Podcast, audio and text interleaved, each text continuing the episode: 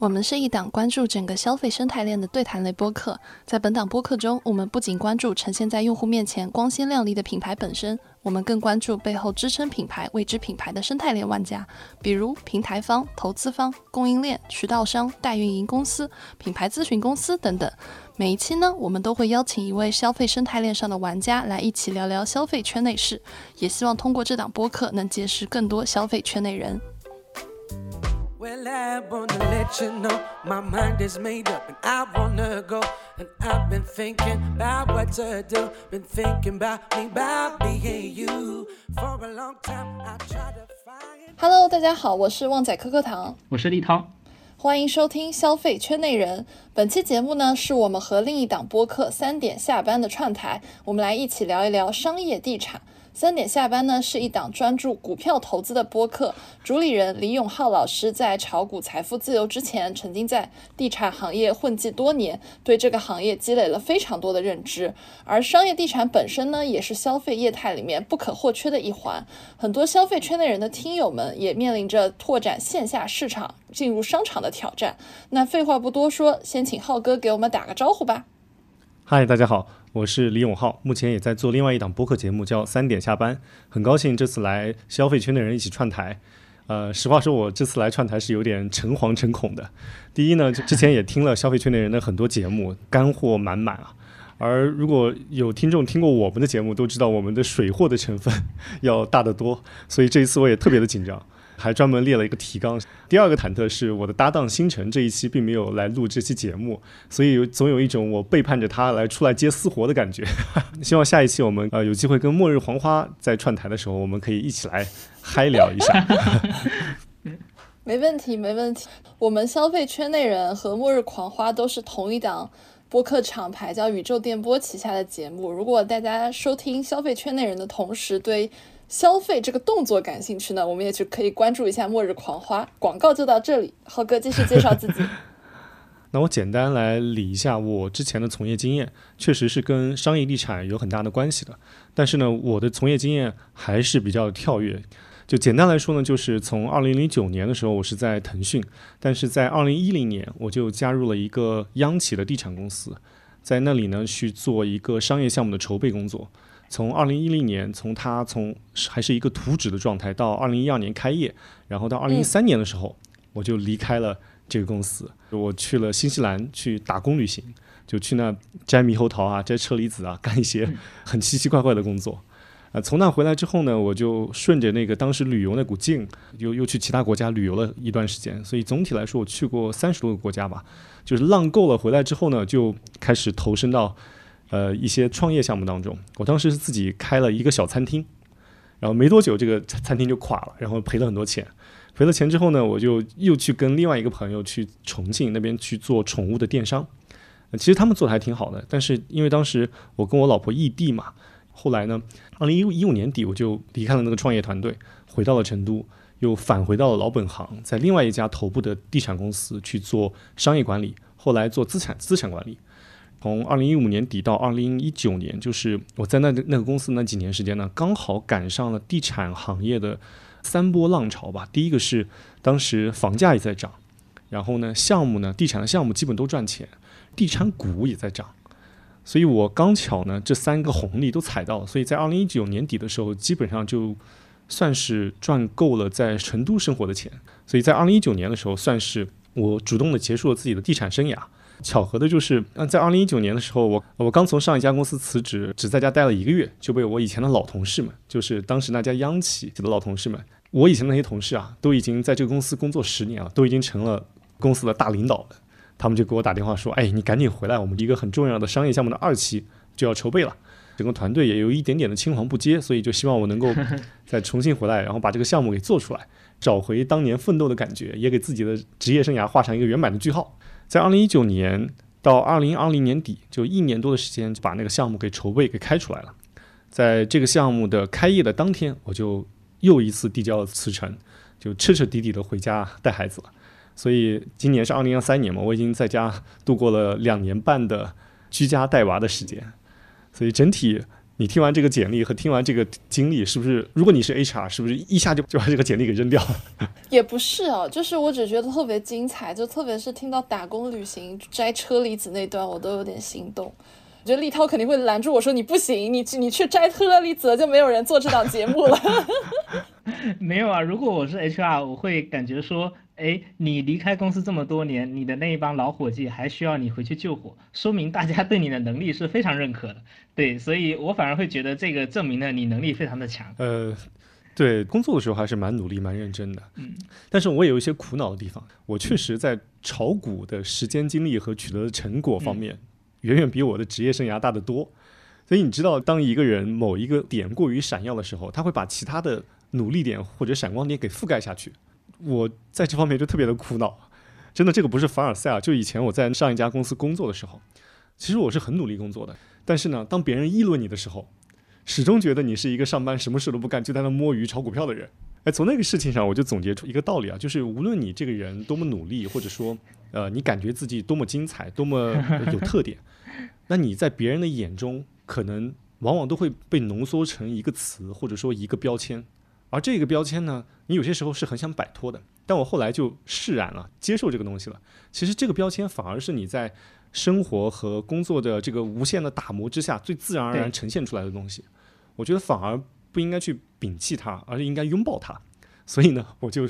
彻底拥抱了这个炒股的身份，所以这个就是我简单的一个经历啊。今天非常高兴能邀请三点下班的浩哥来一起聊聊商业地产。大家也从浩哥的介绍里面知道，浩哥在这个领域其实是非常资深的一个从业者。那商业地产呢，其实是整个消费赛道里面非常重要，呃，也非常绕不过去的一个议题。几乎可以说，看消费就不可能绕过商业地产这个话题。虽然呢，今天很多零售的逻辑已经被线上的渠道改变，但本质上，像淘宝啊、抖音这些平台，我们也可以把它看作是形态不一的各种商业地产。商家在上面开店，然后平台给他们带来流量，而商家呢给平台交变相的佣金或者租金。那实际上，就哪怕今天电商对整个的零售消费大行业，呃，渗透了十多年，那我们其实依然能看到非常多优秀的品牌借助线下的商业地产的红利在高歌猛进。比如说大家耳熟能详的像安踏、李宁，包括 LV、爱马仕，呃，再包括新消费里面的瑞幸、喜茶，都是很典型的借助这些商业地产的力量崛起的公司。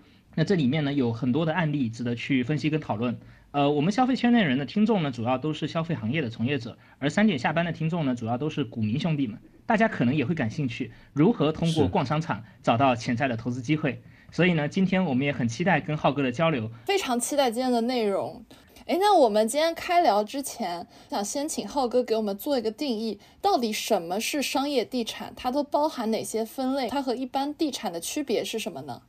？OK，其实商业地产是一个蛮大的概念。从广义上来说，它是主要区别于住宅的。因为从用地属性来说，有有我们非常呃常见的住宅用地、呃商业用地，还有工业用地这些用地的属性。就是你在拍地的时候，啊，它政府就把这个用地属性给你标好了。但其实你知道，商业用地很多，他们也用来开发成公寓来卖。然后呢，它也可以做成写字楼。那写字楼是可以租也可以卖的。所以有些人是从它的用途来说，就他们会把只用于经营、只用于租赁的这些建筑形态都统统称为商业地产。广泛意义上来说，比如说像写字楼、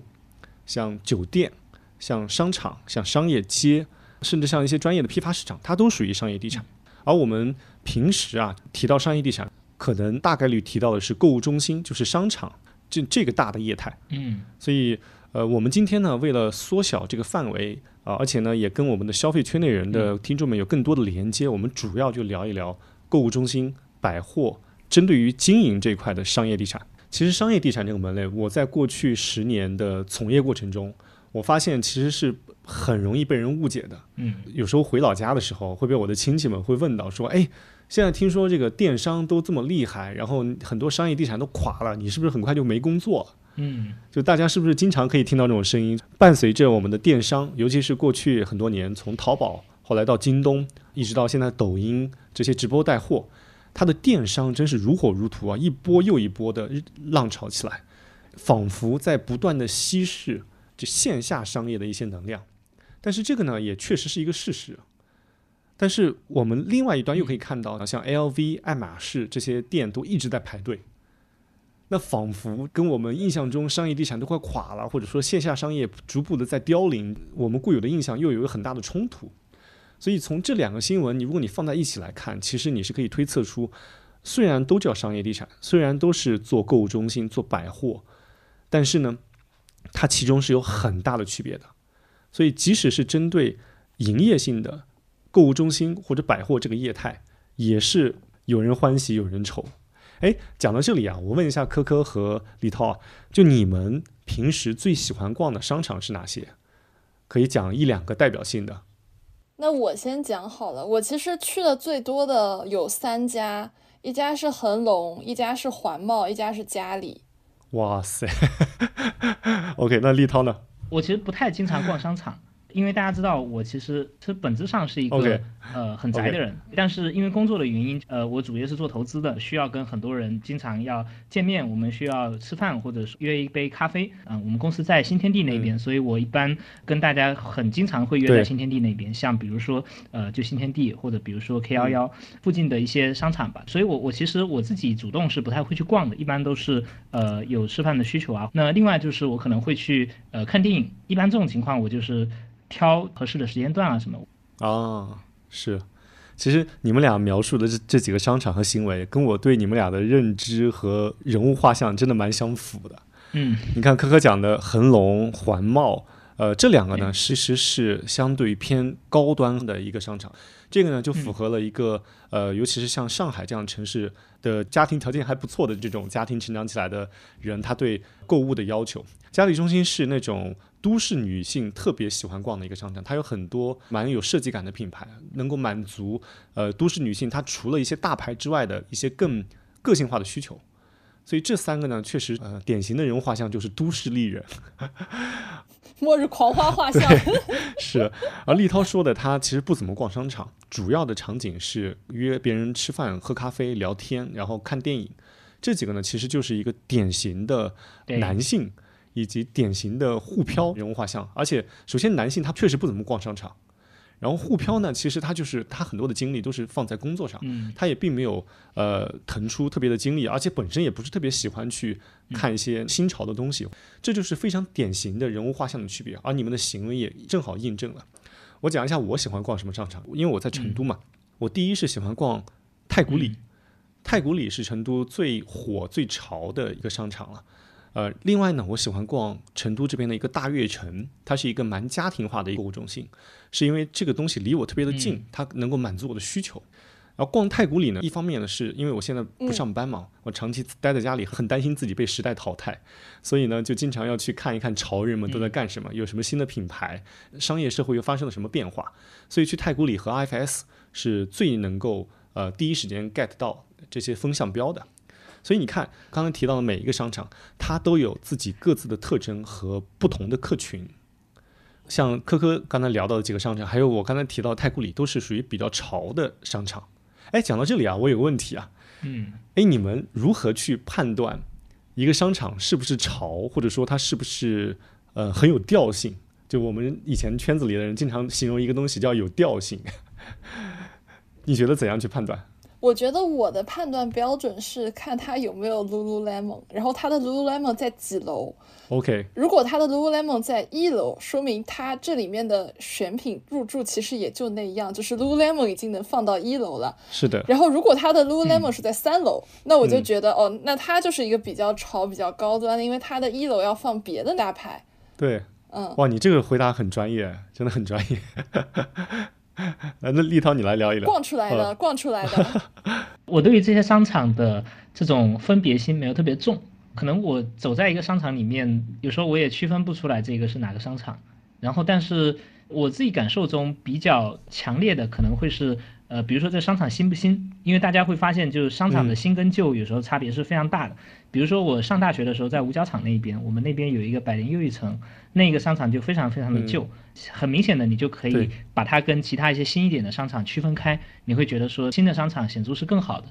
因为大家知道我看了很长时间的消费，我有时候会去关注一些这种，比如说像当年的喜茶。当年喜茶刚登陆上海的时候，特别火的时候，呃，如果我去到一个商场，我发现这个商场有喜茶的话，我会觉得这个商场是一个挺潮的商场，因为在那个时间点引入喜茶的还是不多的。对，但现在就它已经非常普世化了。现在我们看到，呃，很多的商场都有喜茶，甚至一些没那么新的，但它可能地段不错的商场，它也会有。再比如说后来像泡泡玛特，我会观察，诶，这个商场有泡泡玛特，那我就发现，诶，这个商场其实挺潮的。实际上现在也很多了，就是你现在发现很多的商场也都有了。它也失效了。嗯，是是是。哎，我讲一个我自己的观察和认知啊，不一定对。就其实科科刚才讲的品牌，通过品牌以及它在的楼层来判断一个商场是不是潮，或者说是不是高端，这个东西呢是一个正统的方法。但这个东西需要你对品牌有认知度，尤其是很多小众的设计师品牌，大家大家是不熟悉的，所以你是没有办法去认识的。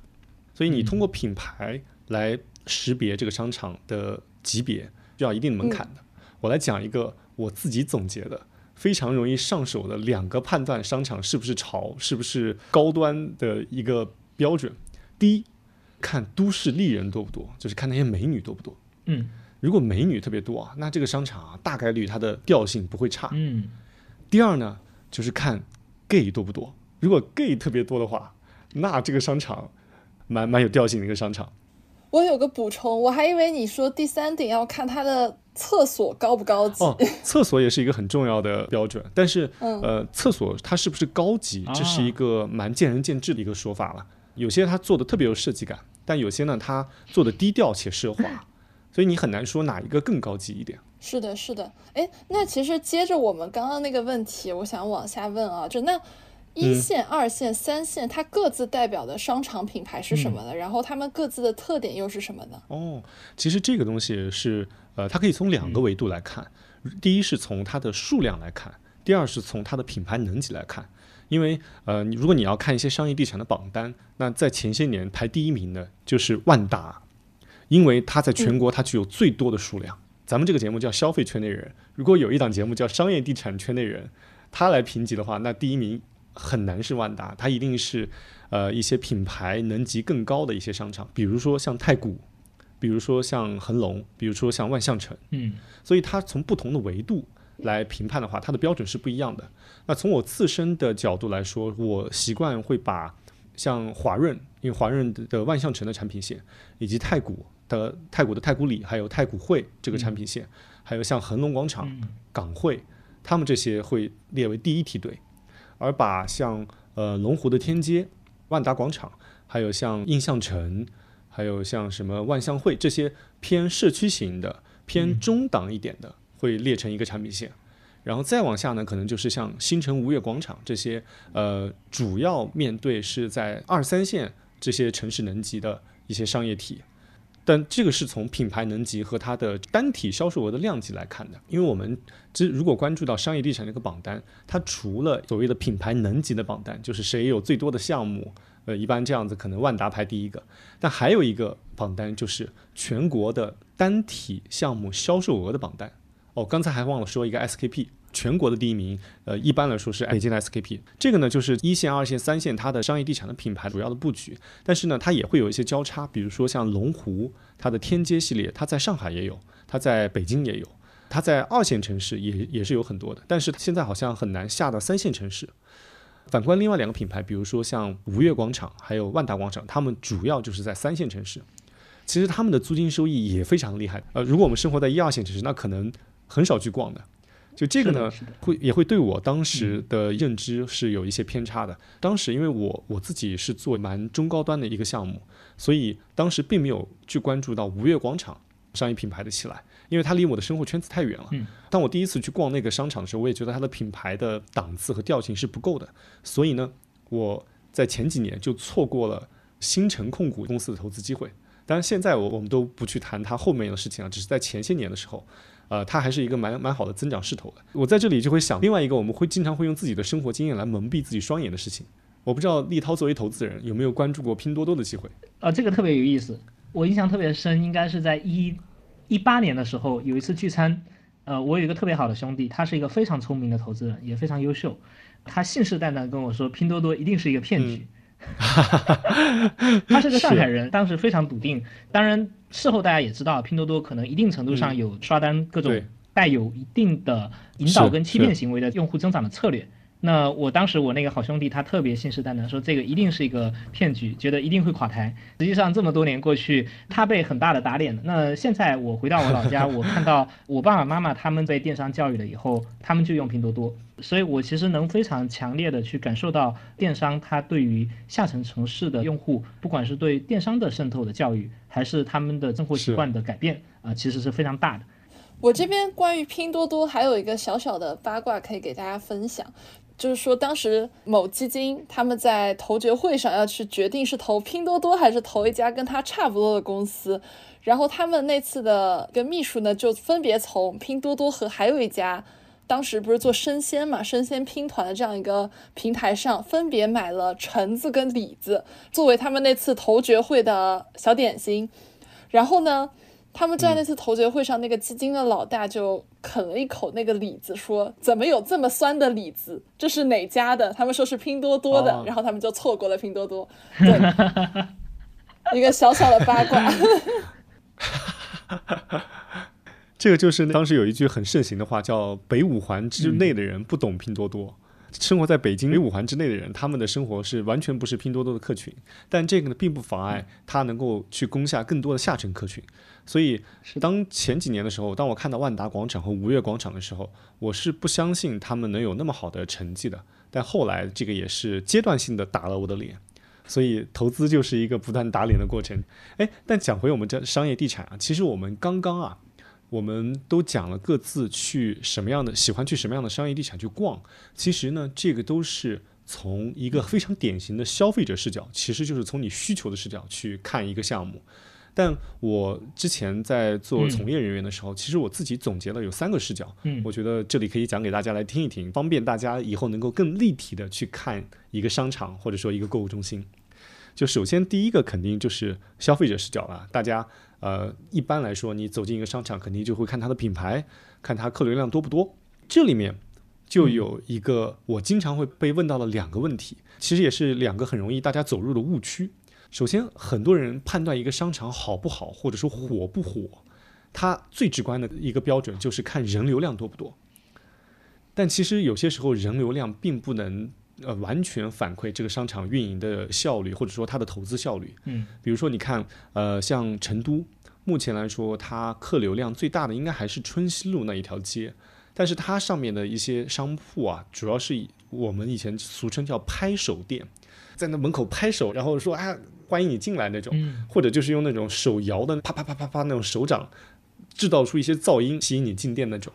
那条街上的客流量是最大的，但是呢，他们的销售额。和他们的影响力肯定是比不上旁边的 IFS 和太古里的，所以消费者进去看，首先你要摒弃一个观念，就是客流量不是唯一考察的标准。相信科科去逛恒隆、逛港汇的时候，也不会看到乌泱乌泱的人的，除了在门口排队的 LV 和爱马仕，其他的地方人不会特别多的。我觉得恒隆一直人很少啊。对啊，但它依旧是我们国内最成功的一个项目之一。所以客流量这个指标是大家需要去去辩证来看的。另外一个我经常会被问到的问题是：哎，你看这个衣服店，店员比客户还多，你看他的衣服又贵，客流量又少，感觉店员每天也没什么事儿，为什么他们还不垮？哎，我这里可以告诉你，很多那样子你看起来很冷清的店，它不光生意不垮，而且生意还特别的好，就是因为服装店是一个毛利特别高的生意。而且呢，因为它普遍来说，尤其是在一些高端的商场里，它的定价是比较高的，所以你一旦有一两个或者说三五个客户转化成销售，他可能一天他贡献的销售额比你一个网红餐饮店它的销售额还高。比如说你买一个上衣，买一个裤装或者买一个裙子，然后再买一个小的配饰，那可能大几千甚至一万块钱就花出去了。这还只是不那么高端的品牌，所以你想一想，一万块它带来的销售额可能就只是两个店员在那站一天。你相比另外的呃餐饮店，可能需要五六个店员也站一天才能获取同样的销售额，而且那个人要不停的忙的哼哧哼哧哼哧的，所以这个呢也是我们经常会陷入的一个误区，并不是说我在店里看不到人就说明他生意不好，所以我觉得这个是作为消费者呃去观察的时候呃需要摆脱的两个误区，另外一个是从业者视角，我觉得从业者视角这一点其实是我们很多我们消费圈内人的听众他应该会用到的，因为呃，如果你想做一个很好的消费品牌，你只做线上是永远不可能成为一个很伟大或者说很有影响力的消费品牌的，一定是要铺到线下的。嗯，从业者视角，其实你就可以广泛意义上来说，在商业地产当中，两个主要的角色，就是你可以称之为甲乙方，业主方代表商业地产这个项目的，而乙方呢，就是指品牌方。他们要去拓店的，但是这个甲乙方其实并没有我们传统意义上那种甲方凌驾于乙方之上的概念，其实它只是一个角色的称谓。很多时候，甲方是要去跪求乙方的。如果你站在甲方的从业者视角，那其实你的一些想法和安排就会跟消费者有很大很大的不同。我们以立涛为举例哈，立涛刚才讲的，他的主要的呃诉求就是吃饭、喝东西，呃，偶尔看看电影，对吧？如果我为了满足你这类客群，我把吃饭、喝东西和看电影全部放在一楼最好的楼层，让你吃完就可以走，这样你看我就可以最大的便利客户嘛？那这个项项目啊肯定会很惨的。如果你从从业者视角，那其实就会跟消费者的视角会有一些冲突。消费者最希望能够最便利的拿到自己想要的东西，但是呢，作为从业者坚决不能这样干。就这里呢，要引出一个瀑布理论。这个瀑布理论，我最早是通过万达的王健林先生那边讲到的。你看一个商场啊，一个传统的一个购物中心，就像一个盒子一样，它比如说它有三楼或者有五楼，它一个多楼层的形态。一般来说，它的电影院和餐饮这些你必须要去的业态啊，它都是在最高的地方的。这个呢，其实就像一个瀑布一样，你要先把人引到上面，然后再一点一点一点的流下来。这个人流慢慢流下来的时候，它才能够把流量最大限度的让楼下的服装啊或者一些配饰啊这些零售品牌给抓住，因为这些品牌是最能够贡献租金的，因为他们的毛利率特别高，然后商场它的提点就特别多。这样子一个理论呢，能够最大限度的让所有的客流给所有的商户利益最大化。所以一般来说，你仔细去观察一下，是不是都是这样的一个排布的一个顺序？所以这个呢是甲方视角。如果你站在甲方视角，那你可能就要去看它的品牌组合，嗯，它的品牌组合是怎样能够把啊不同的客群之间能够利益最大化。比如说，呃，你会观察到服装店的旁边可能会有配饰，比如说像项链，就是一个很好理解的。哎，你买完衣服之后，是不是觉得自己的脖子空落落的？刚刚好一转头发现一个配饰店，哎。戴上一条新的项链之后，觉得这一身搭配更完美了，促使你下单了。所以这个呢，就是甲方视角，它需要通过不停的品牌组合，来让更多的商家能够攫取到更大的销售额。这个呢，是从站在甲方的角度来说；如果是从乙方的角度来说，就是从品牌方的角角度来说，他其实更关注的是第一，他的邻居是谁，尤其是对于一些服饰品牌，他们是很讲究自己的调性的。有一句话叫：如果大家在买房的时候，可能会有一个意识叫“千金买邻”，就是你的邻居是非常重要的，是决定你的生活的氛围。而你在选品牌位置的时候，其实也很重视你的邻居是谁。比如说，你是一个很有调性的服装品牌，但是旁边放了一个流量特别大的网红店，它可能是一个炸串店，或者说是一个烧烤店。那其实虽然它有很大的曝光量，因为它很多人经过嘛，但其实你作为那个品牌的主理人是不希望你的旁边有这样的品牌的，它会跟你的氛围很不搭。所以品牌方的朋友们他们会关注第一就是他的邻居是谁，第二是他的位置，他们非常重视他们的位置是在哪一个楼层以及哪一个门店，因为这个东西啊，就你看起来它是一个普普通通的位置，其实啊它背后全是江湖地位的体现。尤其是对于那些奢侈品牌，呃，我以前在工作过程中就会遇到，比如说某珠宝品牌，他其实很喜欢那个位置，但是呢，他一直总部不批那个店，理由是什么呢？就是因为他对面的另外一个，他认为跟他同级别的品牌，另外一个已经拿了那个店，他的门头就是它的展示面比他宽了二十厘米，就因为这个东西，他就一直不批，因为他们内部都在暗暗较劲。如果是他们自认为是同一级别的品牌，他们都希望拿到更好的位置、更好的展示面以及更好的店铺的形状。这里面是有很多细节的。你要怎么样去想着把这些奢侈品牌、这些大牌们，尤其是那些化妆品们，一个一个的安抚好？这种感觉就像是你给后宫三千佳丽怎么去给她排座位一样。就你稍微排错一个，你都会都会有很多不满，呃，这个也是蛮蛮耗心思的。哎，我这里面其实想插一个问题啊，就比如说，当我们走进一个商场，因为我们商场一般现在商场可能会有五六个门嘛，然后我走进去之后，我是进门第一间的租金是最高的吗？还是往中心地带，就比如说中庭那边的租金最高？这个是要看它项目不同的形态的布置，所以这个很难给出一个标准答案。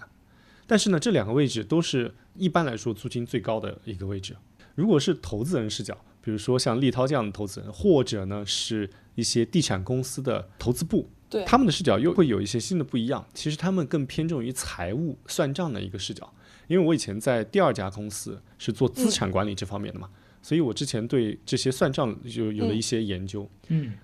一个项目其实你从投资的视角，首先就要看的是它的地理位置。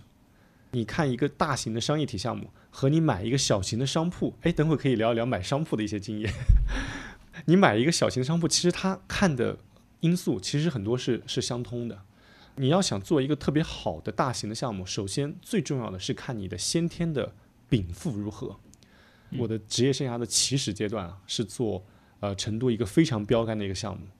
所以呢，基本上是站在巨人的肩膀上，因为我我们当时已经有非常成功的像深圳万象城，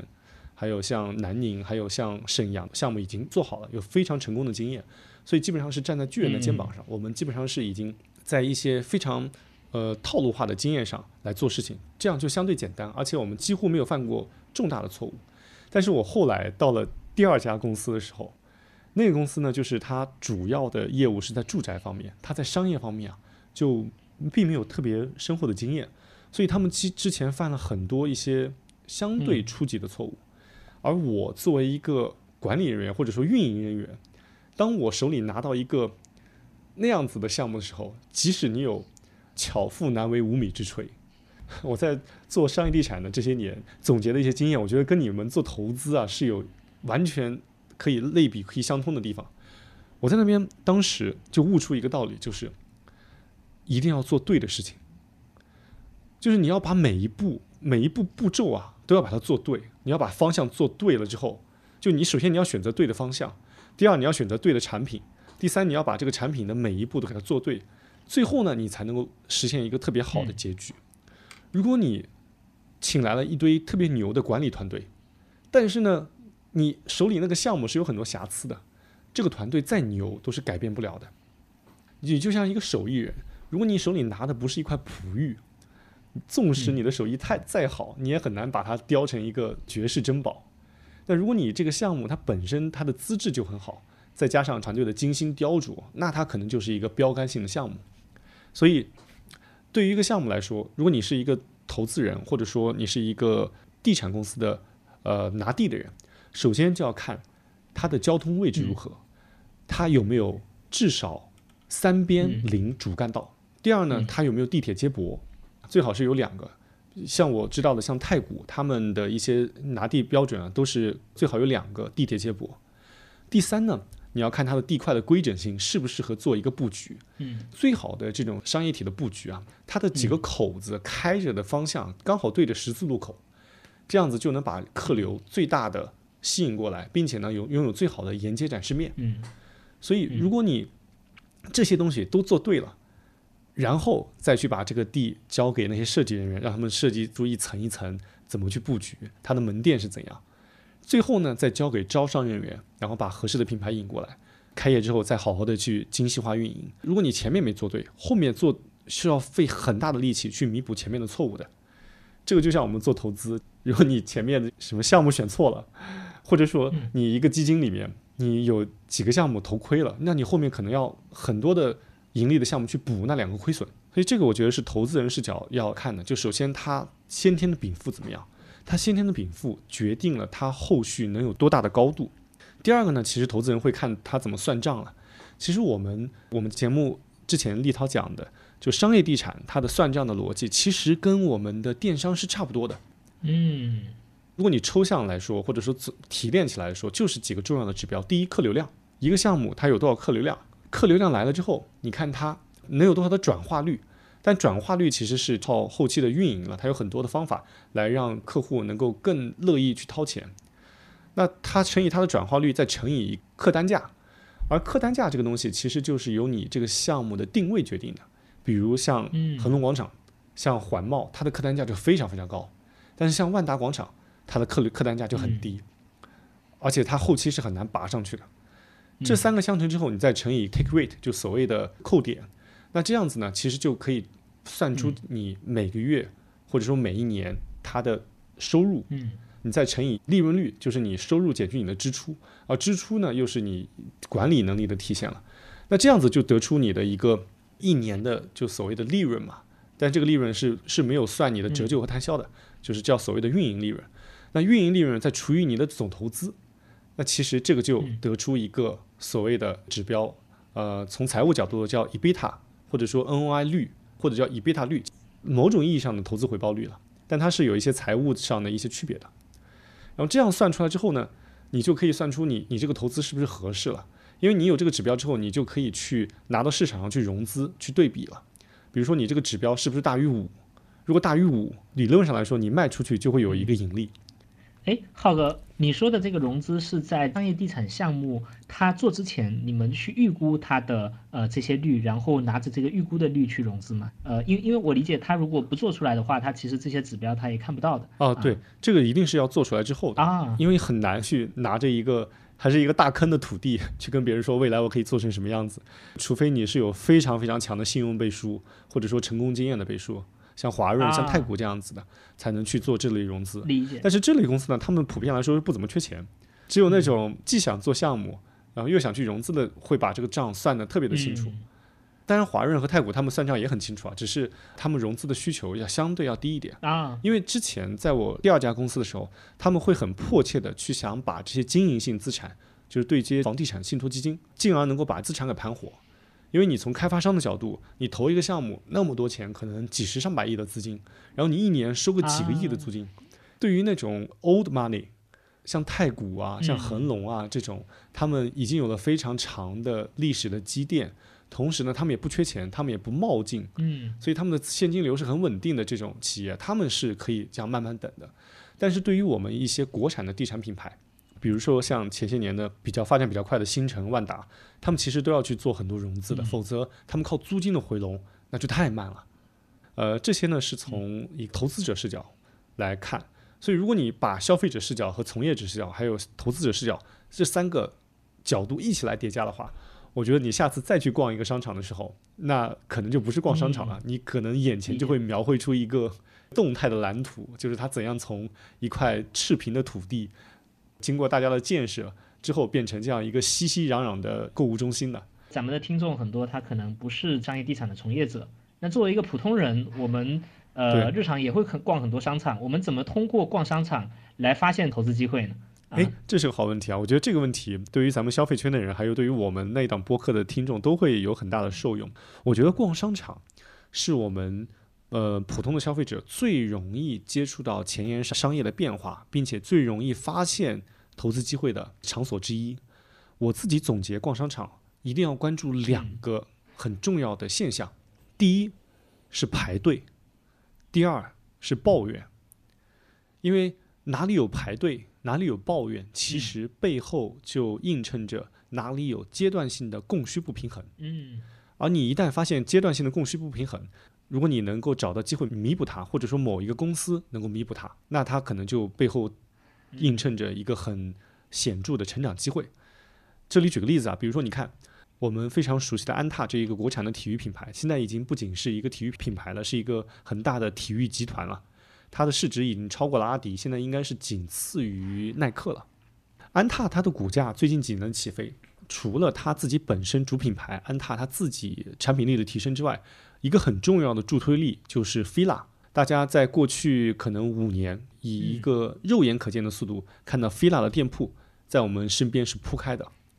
而现在呢，他们可能又要去寻找一个第三曲线，就是靠新收购的一些品牌，比如说像始祖鸟、像迪桑特这些去打开新的成长曲线。因为 fila 它的门店的扩张已经到达一个阶段性高度了，它很难再有前些年那些成长。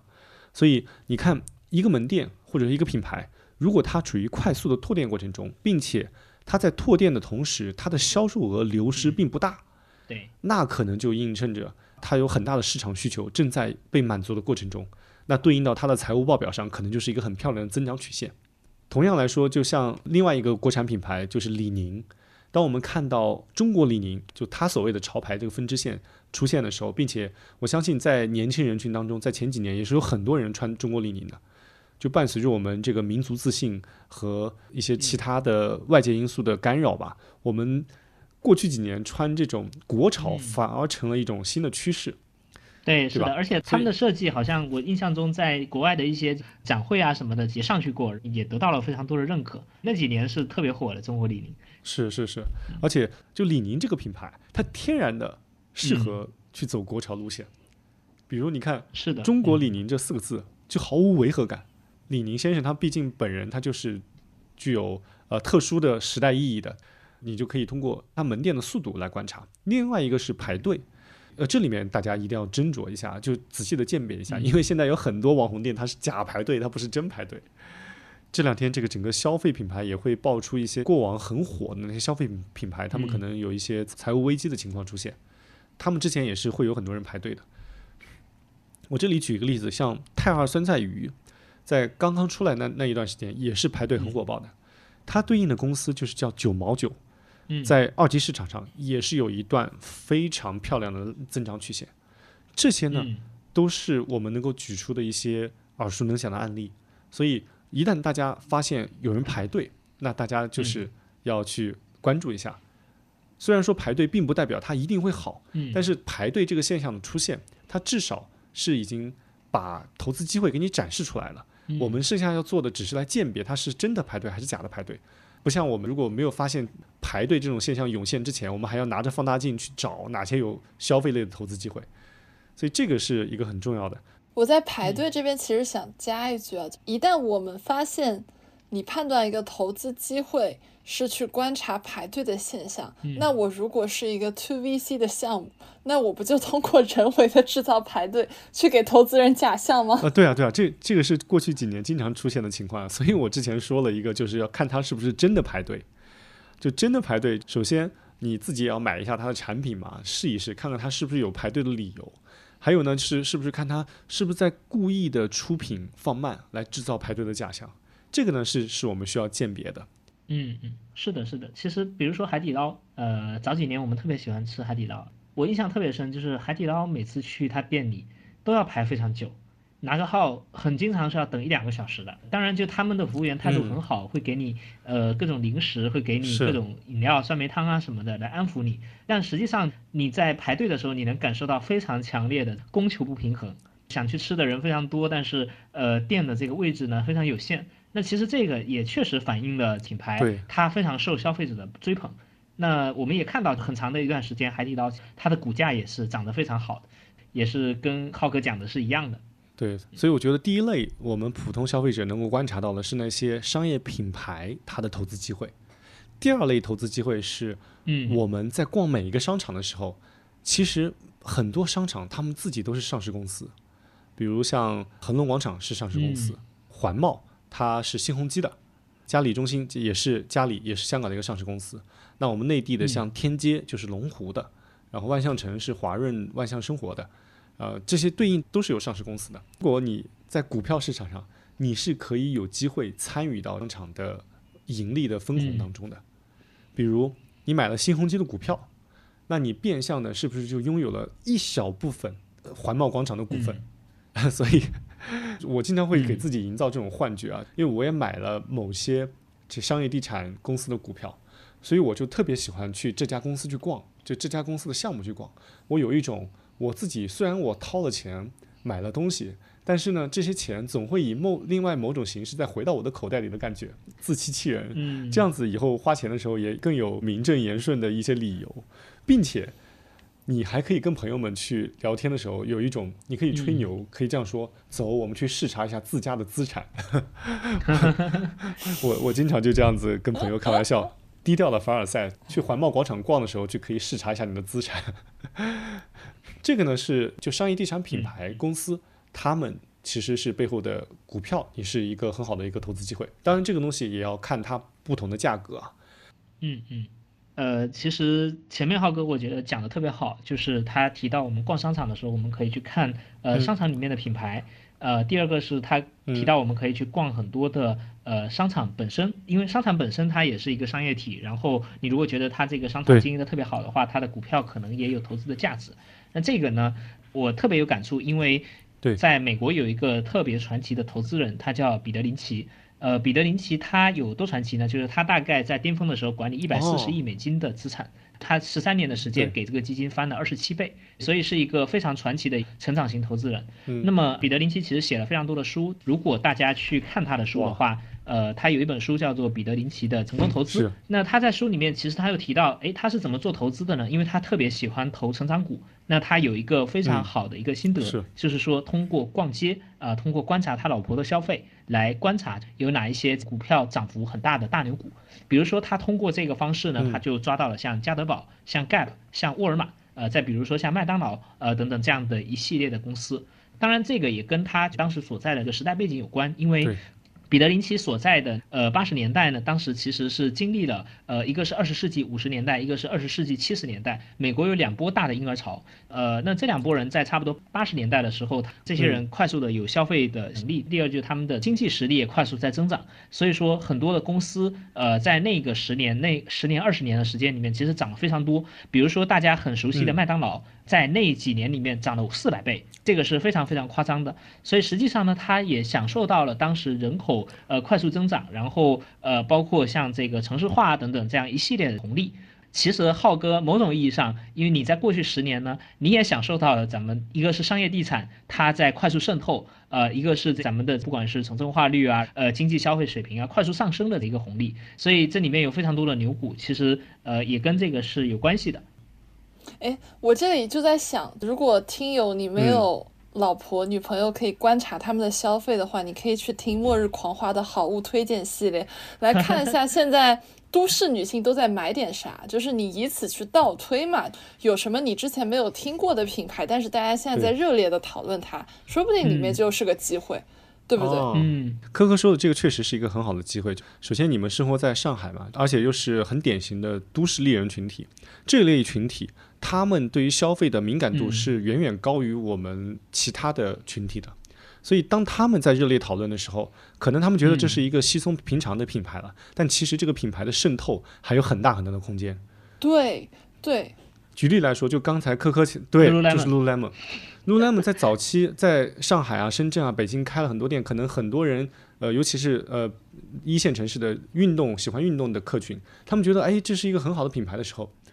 很多在二三线城市的人可能都听都没有听过。我们现在如果手上有股票软件，可以打开 Lululemon 的它的股价成长图，也是可以看出它是一个蛮厉害的成长曲线的。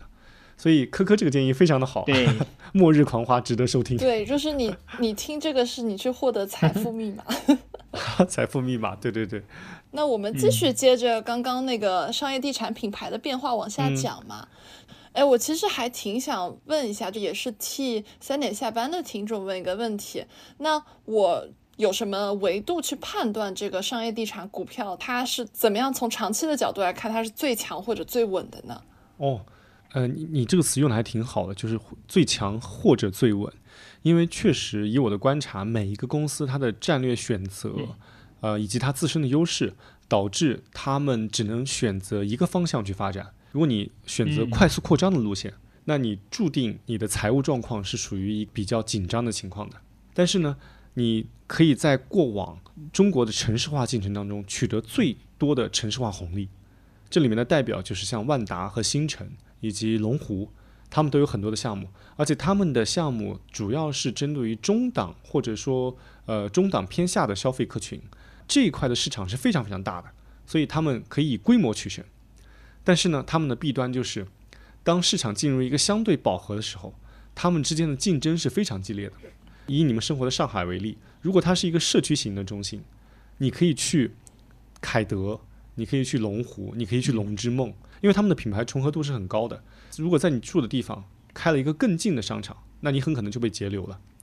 所以这一块呢，他们有他们的优势，就是速度快，取得更好的市场红利。但是弊端就是，一旦进入一个市场的饱和期，他们的竞争非常非常激烈，并且他们想往上拔升的空间是很小的。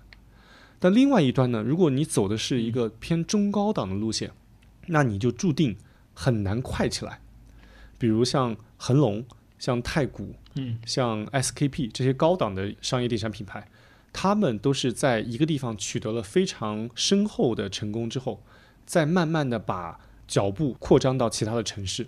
而它的扩张也是很慢的，因为对于像奢侈品牌来说，在早些年来说，它可能一个城市呃一个省会城市只能有一家店，或者不超过两家店。尤其是在前些年，很多城市的 GDP 水平还没有达到他们的开店水平的时候，很多城市，尤其是省会城市，他们是没有这些奢侈品牌的。所以，专门做这些高奢品类的一些商业地产品牌，他们也就很难进到这些省会当中，他们的步伐就注定是慢的。但是他们慢也有慢的好处，尤其在过去两年，整个呃经济遭遭受一些挑战的时候，他们的财务状况非常的稳健。以太古地产为例，他们可能只有百分之三的净负债率，是非常非常低的。你说你怎么都不用担心它破产，但是呢，他们的弊端就是股价可能十年都不涨，或者说十年之内只有一个很小的波动。所以我觉得，如果你是一个呃想要博取高风险高收益的人，那可能去选择一些国内的商业地产品牌。那如果你是一个 old money，或者说你是一个相对稳健的投资者，那可能去选择像一些比较稳健的港资，嗯，它是可以给你非常稳健的分红的。当然，你也很难从中获取很大的股价的波动来获取收益。嗯这个就是这跟我们做公司了做一些战略选择一样，都是你只能根据自己的自身优势和自身需求去选择一条路径，很难既要又要还要，对不对？所以就看我们的听众他自己有什么样的需求了。嗯，那我们其实刚刚聊的是怎么样去判断商业地产股票嘛？那比如说嗯我如果想要投资实体的商业地产的话，因为我经常会接到那种广告，问我要不要买什么商铺，就是什么哪里又开，就是又开了一个什么，就是现在旺铺开始售卖啊，对对对什么什么，这里面有什么坑，或者说有什么要值得注意的点吗？哇，这这里面坑太多了。这一块呢，确实也是一个蛮大的一个投资品类，尤其在早些年啊，很多人，尤其很多早期做生意赚钱的人，他们都吃过一个很大的亏，就是去买写字楼，或者说买一些商铺，这里面的坑是非常非常大的。我我在这里可以简单梳理一下，我觉得，嗯，这里可以提出一些简单的建议，就是哪些是大家尽量都不要碰的。哪些呢是大家谨慎的可以去淘一些宝的？这个呢是完全取决于我的工作经验和私人的投资经验啊。我我觉得我在这一块应该是可以讲一些真的非常非常干的干货的。敲黑板，敲黑板，真的是防骗秘籍就在今天。真的有有些东西是以前工作的时候都没有人总结，是我自己通过总结一些数据。好了，不要卖关子了，赶紧来正题。好，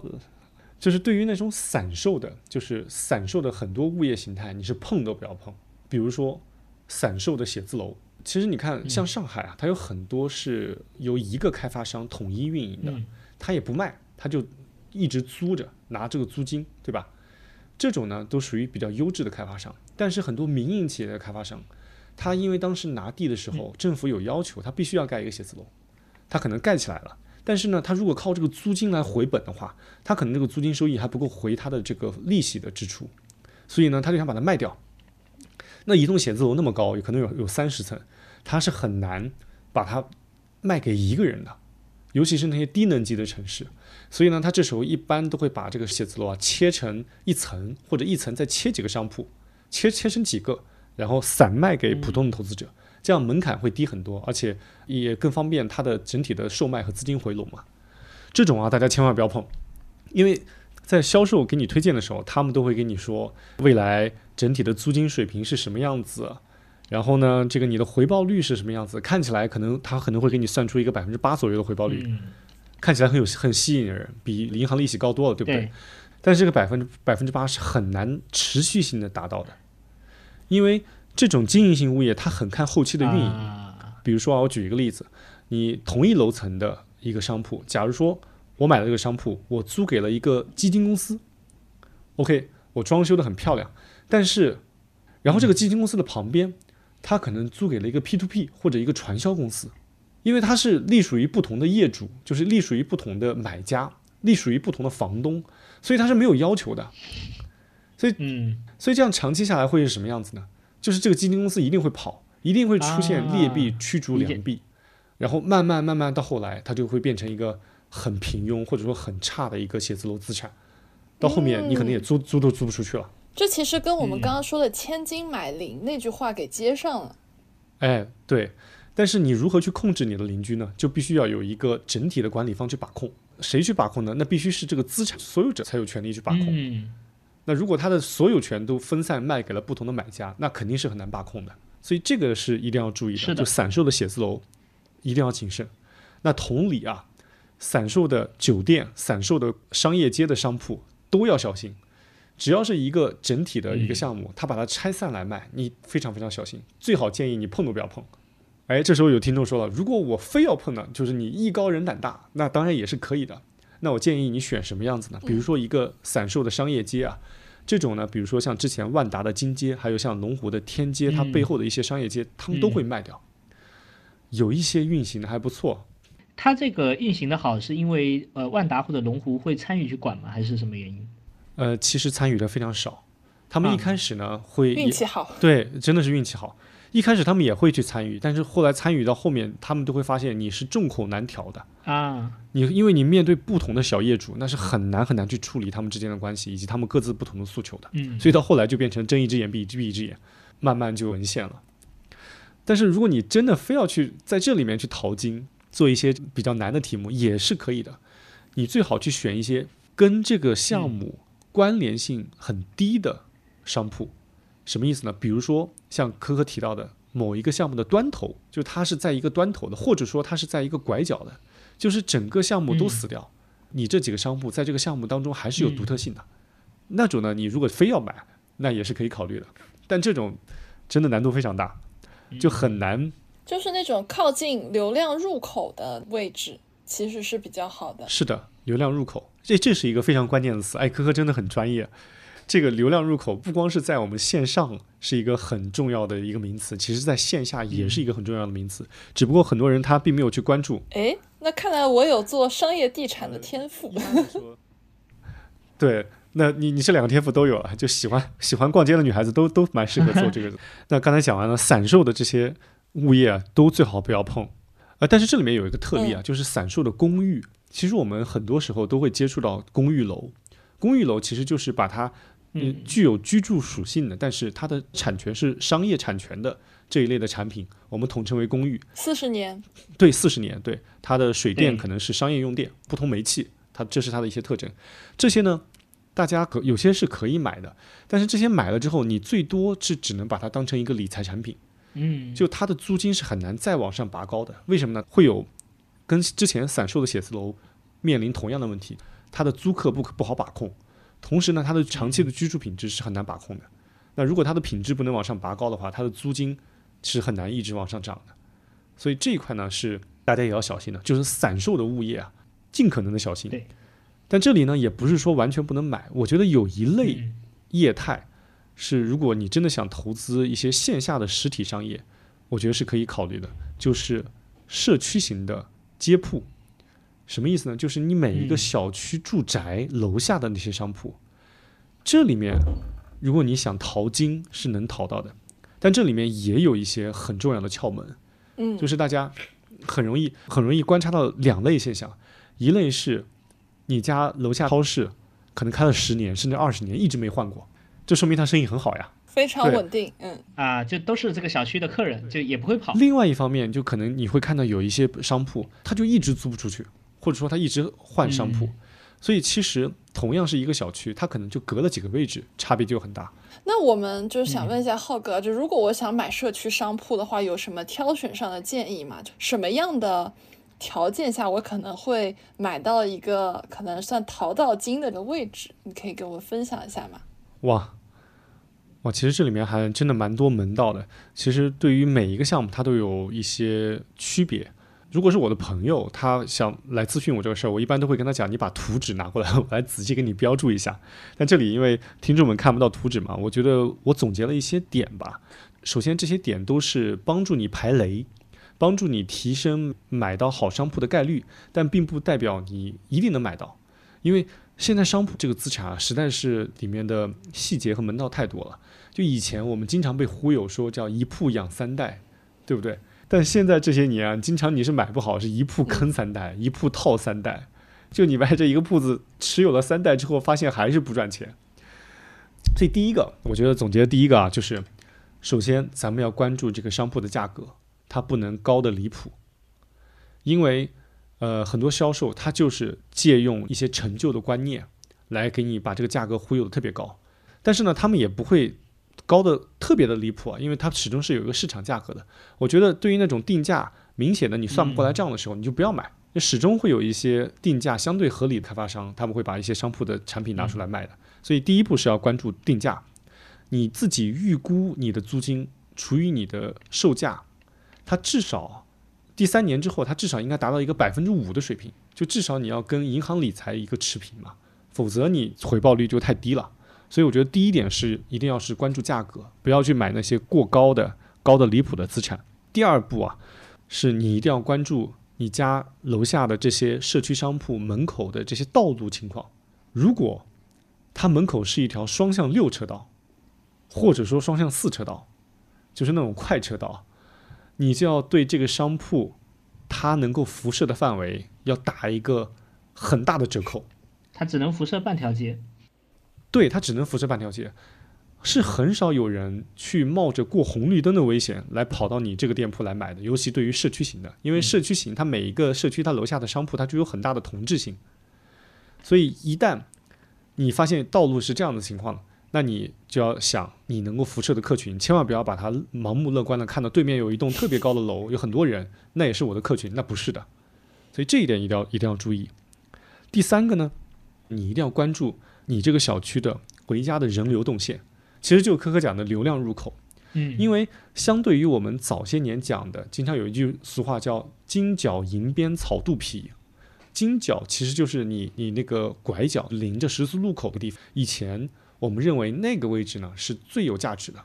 但现在不一定了，因为那个十字路很可能是一个很大的红绿灯路口，它虽然有很好的展示效果，但是呢。客人想来的时候是很难的，他先天的会隔绝很多客人。在这里，如果你想买一个最稳定的一个商铺的话，你就要想一想你自己和你的邻居，他们大多数人回家的路线是什么样子，有多少人能够最大限度的经过你家门口的商铺去买那几家，大概率不会错。他们一般来说是能够租出去的，而且呢非常稳定。所以这三点呢是我觉得需要关注的点。还有一个非常非常重要的点，是关注它的供需比。有些地方它的商铺特别的多，它可能门口盖了一整栋商业楼，然后把它散售出去。它的住宅住的人并不是特别的多，所以这里面有我举个例子啊，像别墅区门口的商业街啊，或者商业商铺啊，最好不要买。虽然销售会跟你讲，我们这里住的全是高端高尚人群，消费力对非常强，都是富人，但不是的。他们富人可能他们消费直接去开车去去恒隆广场了，还有就是他们不来住。就我们买商铺资产一定要买那种最好是什么样子？最好是那种中档的或者说中低档的小区，最好呢它的整体的平均户型是在七十到九十平米，然后容积率特别高。那些门口的商铺是租金是很高的，而且非常非常稳定。这里面就会引申到一个叫叫住宅和商业的一个配比。我这里总结了一个数字，不保证正确啊，但是是我之前自己调研和做了一些数据梳理的，一比一。这个一比一是什么意思呢？嗯，假设你这个小区一共有两千户，那一户假设有三个人，那就意味着你这个小区住满了有六千个人。那六千个人用一比一的兑换面积过来，就是一个人对应一平米的商业面积，那就是六千平米。所以你这个商业项目啊。你可以买到的社区底商啊，如果大于六千平米，那就千万不要买，那就已经供需非常的不平衡了，就是供应远大于需求。如果小于六千平米，那你是可以仔细在里面挑一挑的。如果这个配比越小，那其实相对每一个人拥有的商业面积就越少嘛。物以稀为贵，那你其实你这个商业可能租金就可以拔得很高，那算下来你的回报率可能就会很漂亮。所以这一点是非常非常重要的。嗯。那我这里还有一个问题想进一步问一下，比如说像刚刚说的六千平的商业地产面积，那我是算这个住宅它的多少范围里面，比如说多少公里之内是算属于我这一块住宅区的这个范围呢？不是，那些东西你就很容易把盲目的乐观了，你只算你这个小区，哦，甚至来说，你只算你这个小区你买的这个商业是社区的一期，你就只算一期有多少人，你连二期都不要算，哦，你用最保守的算法来算，这样子你你才能够有更好的容错率嘛。懂了懂了。那除了这个之外，还想知道一些，比如说我这个商铺的户型，或者说我这个商铺的楼层选择，那这些有什么讲究吗？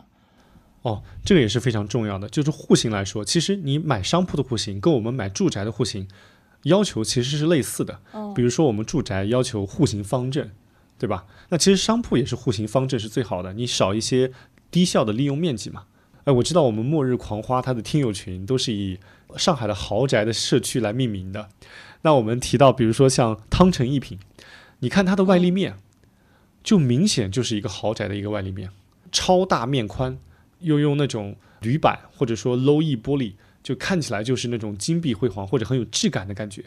这个呢，就是你有好的卖相，套用到我们商铺来说，就是你有很好的外展面。对，你这个商铺啊，最好它展面就是它的宽度比较宽。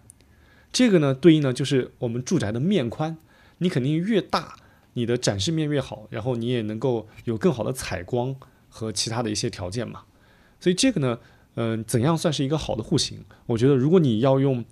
什么是好住宅的标准去套用什么是好商铺，嗯，就是它的户型选择啊，我觉得是可以类比的，要超大面宽，户型方正，门头比较大，进深比较小，里面少一些柱子，这些呢可能都是比较实用的一些建议吧。诶，少一些柱子是什么原因？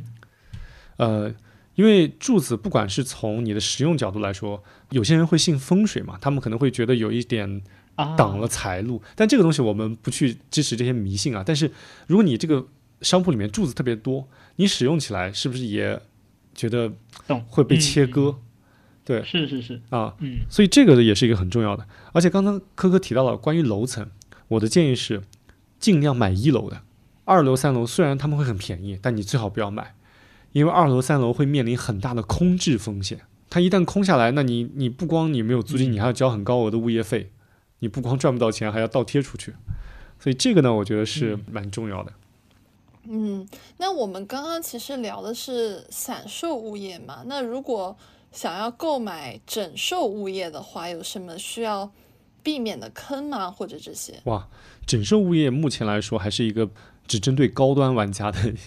一 个很小众的游戏。我觉得我们听友里面 有，我觉得我们听友里面有，就是所以我要替大家问一下这个问题。我觉得如果有比较有实力的人，他想买一整栋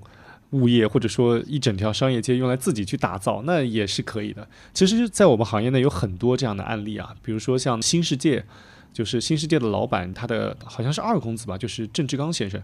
他其实把自己对？他其实就是把自己对于艺术的理解和一些空间、对于建筑的一些理解融入到他的商业项目当中。所以，如果没有郑志刚这个人，肯定是没有今天的这种这个 K 十一的。K 十一已经完全从市场上的一些购物中心跳脱出来了，它是一个很有明显的艺术标签的一个品牌。所以，如果我们的听众当中有想要实践自己的一些建筑和空间设计方面的一些理想，他当然也是可以买一些 整售资产的。这里面的门道就嗯就太多了。是的，这里可以进我们的股东群，然后找我们的浩哥私聊咨询。哇塞，对对对，这个私聊不展开讲了，太复杂了。好的，好的。我们其实刚刚聊了在购买就商业地产股票，然后购买实体商业地产上面要注意的一些坑和一些小建议嘛。对，那我其实还想替我们消费圈内人的一些听众去问浩哥一个问题，因为我们其实很多听众都是一些品牌的创始人，然后大家现在也面临着一种从线上再往线下走的这样一个趋势嘛，大家都想去线下开店。那如果我作为一个消费品品牌的创始人，我怎么样去跟商场谈判的时候就取得一定的优势呢？哎，我觉得这是一个非常好的问题，就是呃，我我们之前片头也提到嘛，如果你是想做一个有影响力的消费品牌，那线下的拓展是根本绕不开的一个话题。嗯，我觉得不管是对于品牌方来说，还是对于业主方来说，其实任何一场谈判，它本质都是一场利益互换。所以嗯在我们坐上谈判桌之前，我们首先要想一想，我能给对方带来什么。那我这里来讲一讲，就是如果我作为业主方，我希望能够获得什么，那其实大家就可以对号入座，来看一看你能带来什么。你只要针对其中的某一点能够带来超额收益，那其实你在谈判桌上就已经获得了很大的筹码。第一个，我作为业主方，我希望你能贡献租金，所以我希望如果你是你是一个毛利比较高的一个一个品牌或者一个业态，如果你贡献不了特别好的租金呢，那我希望你能贡献销售额，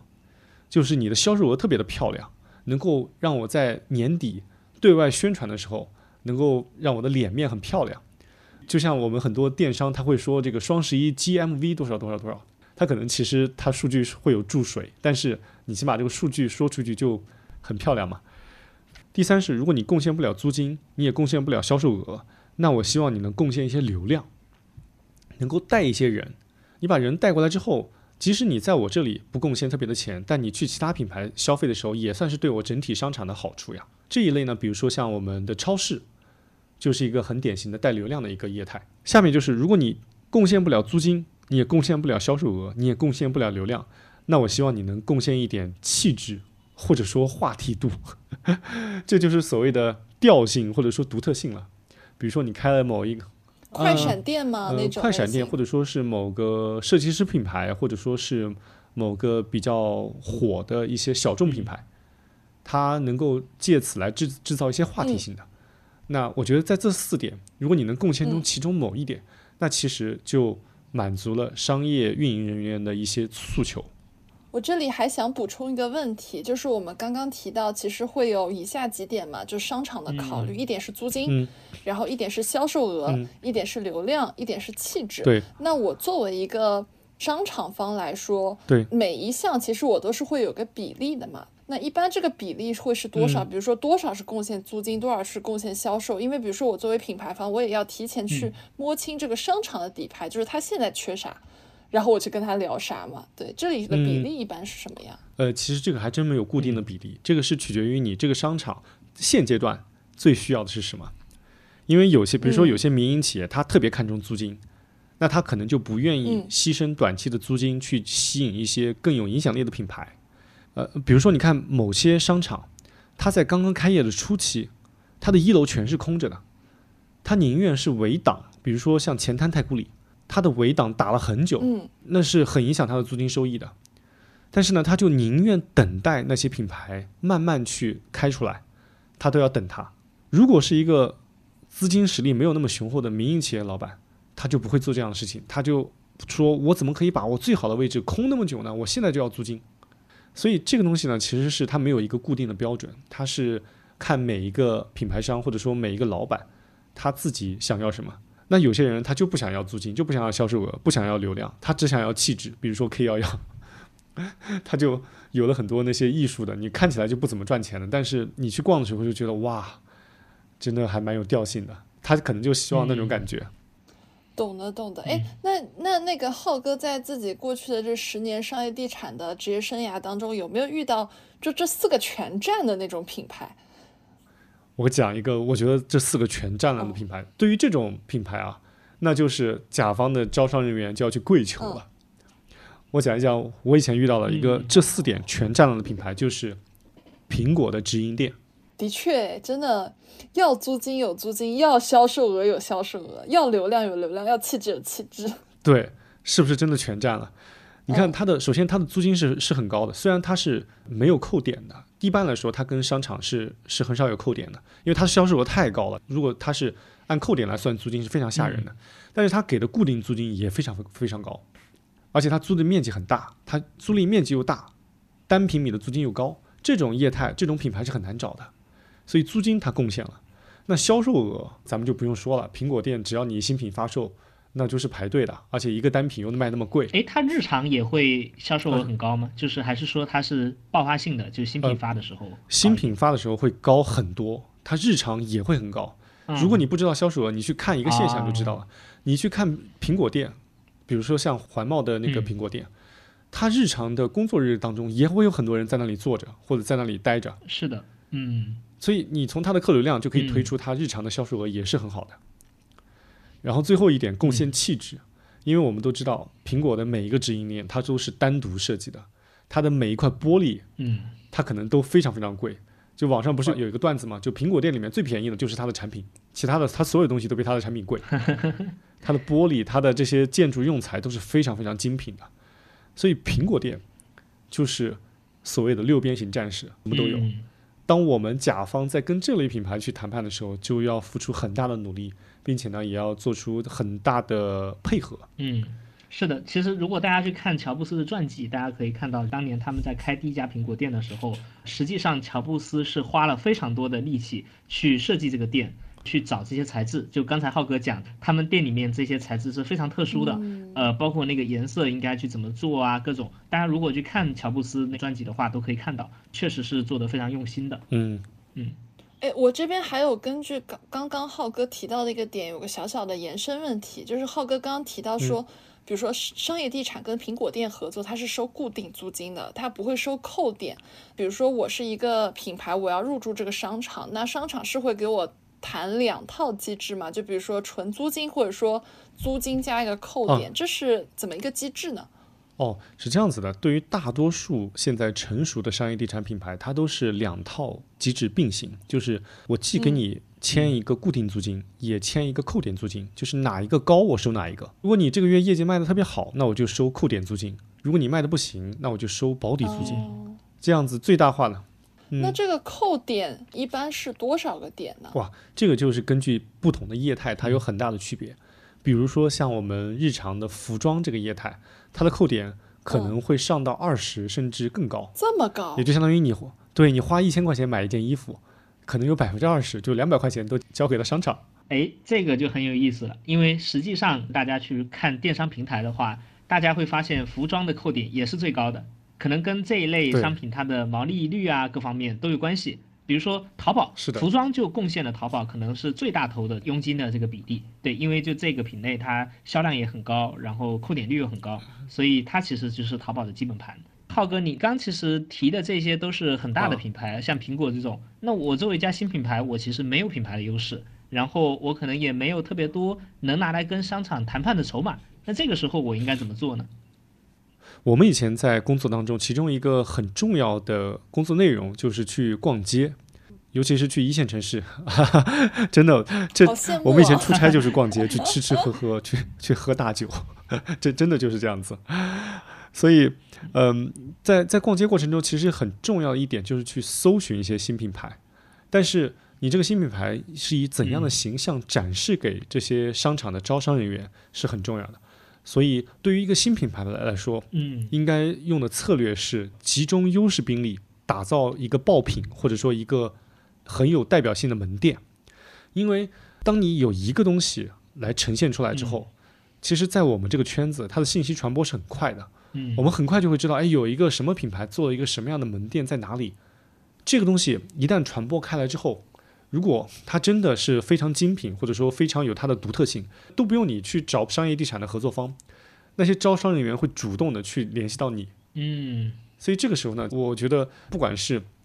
我们做消费品的产品，还是做消费品渠道的拓展，都是遵循着同样的一一个定理，就是叫好产品会说话。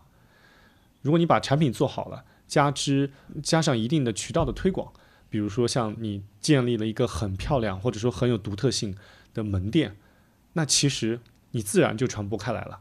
反而我觉得并不是大家说拿了 VC 的钱啊、拿了新的资金就要盲目的去拓店。我觉得在拓店之前，首先应该确认的是自己的产品有没有打磨好，以及这个产品的载体线下的门店有没有打磨好，有没有能够十足的传递你品牌的气质，还有一些独特性。如果这些东西都做好了，都不用他们自己去找渠道，我们这些招商人员都会纷至沓来。所以做好一个东西吧。哎，这个东西其实也跟我自己一直以来的人生信条是是相通的。嗯就很早很早以前在腾讯的时候，当时我的导师他就给我讲一个案例，就是他说你一定要做一个精品，就是你做再多的产品，其实它的势能都没有你做出一个精品它带来的影响力大。人们会用你做出的那个最有影响力的产品去定义你，而不是用一堆平庸的产品。他当时跟我跟我讲这些东西，真的还让我蛮受用终身的。我借此也在这里感谢一下当时我的那位导师，听说他现在还在腾讯，叫 Prince。对，浩哥，其实呃，当年我在做消费投资的时候。像你们这样的商业地产从业者是我最希望认识的，因为那时候我就发现，作为一个投资人，其实我在了解哪些公司有潜力，最近新涌出来哪些公司的时候，可能我的敏锐度不如这些真正商业地产，呃，比如说负责招商的同学，因为你们是真正泡在这个行业里面，然后你们有自己的圈子，有自己的信息渠道，呃，什么样的新的业态出来以后，其实你们是第一时间能知道的。同时呢，你们也是能最真实的知道一个。品牌它在这个商场里面真实表现情况的，像投资人呢，可能有时候我们还会被误导，比如说我们觉得，诶，他的排队的人好像很多，但实际上可能作为一个真正这个行业的从业者呢，你们可能呃看他们的准确度、敏锐度会高非常多，呃，这个特别有意思。然后今天也特别高兴从你这边学到了很多关于商业地产的各种知识，呃，大到这个我们怎么去投这些商业地产公司，呃，小到我们怎么通过逛街来发现可能潜在的股票可以去买。所以这里面对我们确实收获非常大，非常感谢浩哥。我也觉得，我今天听完我都觉得天哪，逛商场的背后竟然有如此多的门道。那我以后逛商场的，我要用新的视角去看这些店了。对，呃，这一期有非常多财富密码。对，希望我们今天聊的能够对听众有一些启发。我也是第一次串台。呃，一直啰里吧嗦说了很多东西，跟我们之之前做自己的节目是有很大的区别的。我们那档播客更多的是想着怎么去用一个更生活化的语言去把一些现象给讲出来。真的收获非常多，真的收获非常多，感觉又是财富密码的一期。也希望三点下班的听众能见识到浩哥的另外一面，发现哎，浩哥讲干货也很有魅力。浩哥以后就一直在三点下班出输出干货了。好的，那我们今天谢谢浩哥给我们分享那么有干货的一期内容。如果你有兴趣加入我们的社群讨论的话，也可以在 show note 界面找到我的微信号，备注你的姓名加公司，我拉你进群哦。那我们今天就到这里吧，拜拜，拜拜。